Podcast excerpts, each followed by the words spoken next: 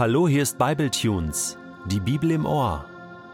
Der heutige Bibletune steht in 1. Johannes 4, die Verse 2 bis 6 und wird gelesen aus der neuen Genfer Übersetzung. An folgendem könnt ihr erkennen, ob jemand sich zu Recht auf Gottes Geist beruft. Wer sich zu Jesus Christus als zu dem bekennt, der ein Mensch von Fleisch und Blut geworden ist, hat den Geist, der von Gott kommt. Wer sich nicht zu Jesus bekennt, hat nicht den Geist, der von Gott kommt. Aus ihm spricht vielmehr der Geist des Antichrists. Ihr habt ja gehört, dass dieser Lügengeist in die Welt kommen wird, und inzwischen ist er bereits da. Ihr jedoch stammt von Gott, liebe Kinder, und habt den falschen Propheten siegreich widerstanden. Denn der, der in euch lebt, ist größer und stärker als der, von dem die Welt beherrscht wird. Die falschen Propheten stammen von der Welt. Deshalb hat auch das, was sie lehren, seinen Ursprung in dieser Welt und wird von der Welt mit Zustimmung aufgenommen. Wir hingegen stammen von Gott. Und wer Gott kennt, hört auf uns, während der, der nicht von Gott stammt, nicht auf uns hört. Daran können wir erkennen, ob wir es mit dem Geist der Wahrheit zu tun haben oder mit dem Geist des Irrtums und der Lüge. Bevor wir in das heutige Thema einsteigen, müssen wir noch mal eins klarstellen. Johannes schreibt diesen Brief, weil er weiß, dass Jesus ihn, Johannes, über alles liebt. Und nicht nur ihn, sondern die ganze Welt. Und dass er gekommen ist auf diese Erde und sein Leben geopfert hat, auferstanden ist und nun zur Rechten des Vaters sitzt, das weiß Johannes. Und Johannes weiß auch eins, er liebt Jesus. Und das ist die Motivation, warum er diesen Brief schreibt. Deswegen, wenn er jetzt zu diesem Thema noch einmal kommt, Wahrheit und Lüge, wahre Lehre, falsche Lehre, dann ist das kein rein sachliches Thema für ihn, sondern ein emotionales, ein, ein, wie soll ich sagen, leidenschaftliches Thema, weil er eine tiefe Liebesbeziehung zu Jesus hat. Der entscheidende Satz jetzt im heutigen Text ist der. Vers 4. Schau mal. Da schreibt Johannes, denn der, der in euch lebt, Klammer auf, also auch in mir. Ich will's euch nur sagen, der ist größer und stärker als der, von dem die Welt beherrscht wird, nämlich dem Bösen, dem Teufel.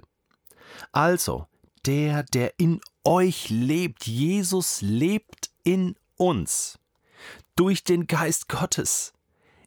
Wir sind mit Jesus verbunden. Das ist dasselbe Wortspiel wie Jesus ist in uns, wir sind in Jesus bleibt in ihm, er bleibt in euch. Johannes 15. Es geht um Beziehung und nicht nur um, ja, was ist jetzt genau richtig, was ist genau falsch, sondern alles auf dieser Basis der Beziehung zu Jesus. Und das ist das entscheidende Bild. Denn wenn ich jetzt darüber nachdenke, ja, wie ist das jetzt, dieses Verhältnis von, von Liebe Gottes zu mir und, und was muss ich tun? Also diese, diese, dieses Spannungsfeld von, von Evangelium und Gesetz, von Gnade und Werke. Wir haben schon oft darüber gesprochen, auch im Rahmen von Bibletunes. Aber ich glaube, da gibt es die meisten Spannungsfelder. Auch heute beobachte ich das nicht nur bei anderen, Lehrern und Predigern, Kirchen, äh, Theologien, sondern auch bei mir selbst, dass ich immer wieder hin und her gerissen bin in diesem Spannungsfeld und immer wieder darauf achten muss, ausgewogen zu bleiben und vor allen Dingen an Jesus dran zu bleiben. Johannes hat einmal erlebt, wie Jesus selbst in diesem Spannungsfeld zwischen Gnade und Werke, zwischen Evangelium und Gesetz geraten war. Und zwar brachten ja die Schriftgelehrten eine auf frischer Tat ertappte Ehebrecherin zu ihm und sagten also, das Gesetz von Mose gebietet, eine solche zu steinigen. Was sagst du? Und dann hat sich jede Menge Zeit genommen und dann zu den Schriftgelehrten gesprochen. Wer unter euch ohne Sünde ist, also wer äh, die Gnade Gottes nicht braucht, weil er ein perfektes Leben führt, der werfe den ersten Stein. Bitte. Ist nicht gegen das Gesetz von Mose, also du darfst es gerne tun. Und ja, du weißt, was passiert ist. Alle ließen die Steine fallen. Niemand konnte äh, dieses Gericht sozusagen ausführen gegen diese Frau. Und sie ging weg. Leider gingen alle weg. Sie blieben nicht zum Gespräch mit Jesus, um das Ganze mal auszuwerten. Aber dann sagt Jesus zu dieser Frau, zwei wichtige Sätze. Und das ist die kürzeste Predigt, finde ich, die je gehalten wurde. Aber so aussagekräftig. Das erste, ich verurteile dich nicht. Ich verurteile dich nicht. Und das ist die Gnade Gottes. Die unverdiente, teure Gnade Gottes. Gott liebt dich, Gott begnadigt dich. Da kannst du gar nichts für, unverdient, einfach. Ich verurteile dich nicht. Ich liebe dich. Und dann kommt der nächste Satz und der basiert natürlich, gründet auf diesem ersten Satz. Geh hin und sündige hinfort nicht mehr. Verfehle dein Ziel nicht mehr. Leb ein anderes Leben. Übernimm Verantwortung. Das kannst du jetzt. Und zwar dieses zweite, dieses Tun, dieses Verantwortung übernehmen, gründet in, in natürlich in der Gnade Gottes. Das eine geht, ist, ist das erste. Gott liebt zuerst, bevor wir zurücklieben können.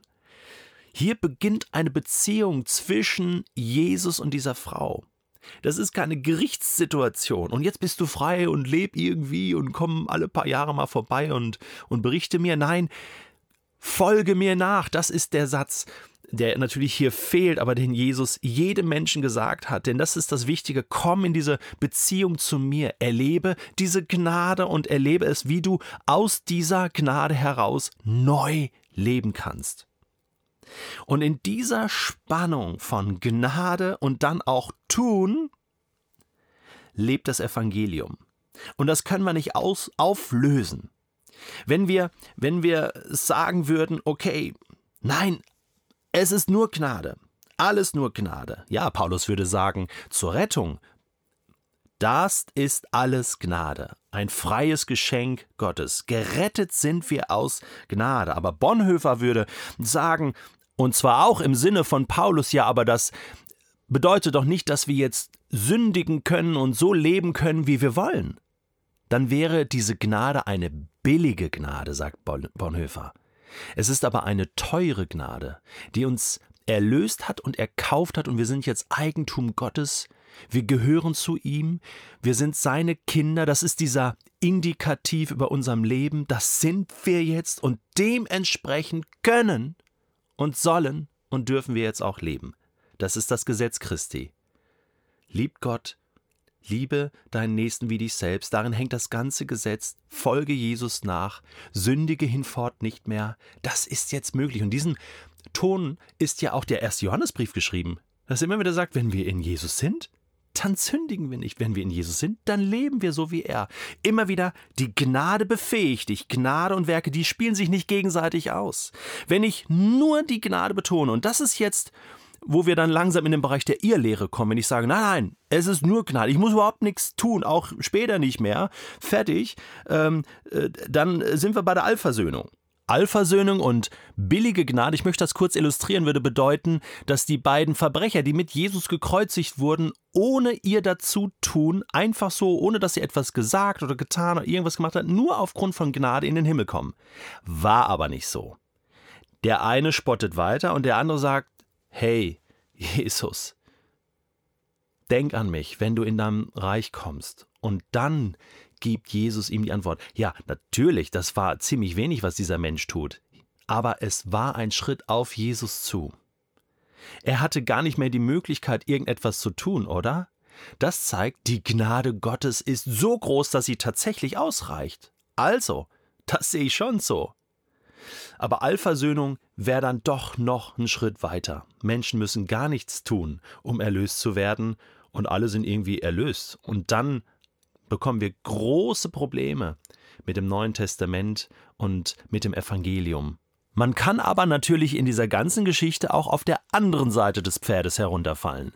Dass man nämlich so tut, dass die Gnade ist jetzt selbstverständlich, aber jetzt geht es darum, dass man diese Gnade und diese Liebe Gottes sich irgendwie erhalten und weiter verdienen muss, indem man etwas tut. Ja, da gibt es diese ganzen Imperative im Neuen Testament. Jaget nach, äh, lasst euch erfüllen, verändert euch und dann äh, hört man Predigten. Ja, wenn du das nicht tust, dann, also dann wird es irgendwann schwierig, dann wird Gottes Gnade und Liebe weniger. Also du musst schon äh, Gas geben, sonst äh, liebt Gott dich nicht mehr und das ist auch ein Missverständnis, ein Missverhältnis. Das kann nicht sein.